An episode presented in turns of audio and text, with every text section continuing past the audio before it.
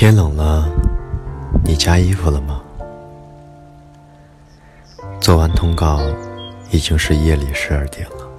城市里的霓虹灯，酒醉的男女，打着远光灯的黑色轿车，所有的星星点点，构成了北京的凌晨。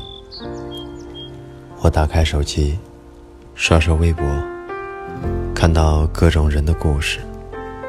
关上手机。到了啊！司机大哥吴师傅说：“嘻嘻哈哈的，同事们下车，和司机再见。公司的女孩子们尤其的青春热闹，我喜欢这样的味道。随便找一处隐蔽的地方，换好衣服，整理好杂物，要一个人回家了。”车子是公司从杭州运过来的，怕我住得远，老来公司不方便。发动车子，打开车灯，深呼吸。家里有一只猫，朋友寄养的，还有一台收音机，生活还不算太差。熄火，路过小区门口的水果店。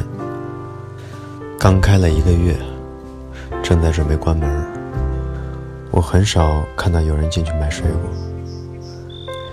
不知道他可不可以坚持到年底。现在的北京天气已经很凉了，可以穿风衣配一条围巾，这样走在夜里才不会觉得寒冷。你的城市呢？是什么样的温度，搭配什么样的衣服？身边是不是有在意的人？心里是不是还有三分微光？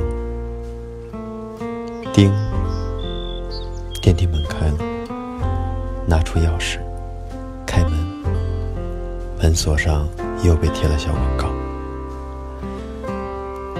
打开门，不开心，站在门口。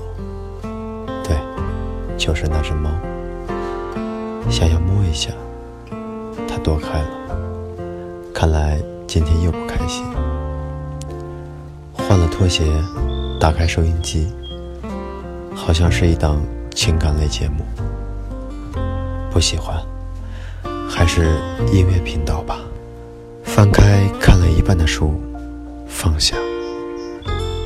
打开电脑，敲下这几行字。今天和大家分享的。是一种生活方式。小的时候，喜欢所有的小伙伴熙熙攘攘的玩在一起，一起上学，一起上厕所，一起逃课，一起追女生，一起打架。总之，所有的事情一起做，才觉得彼此是兄弟。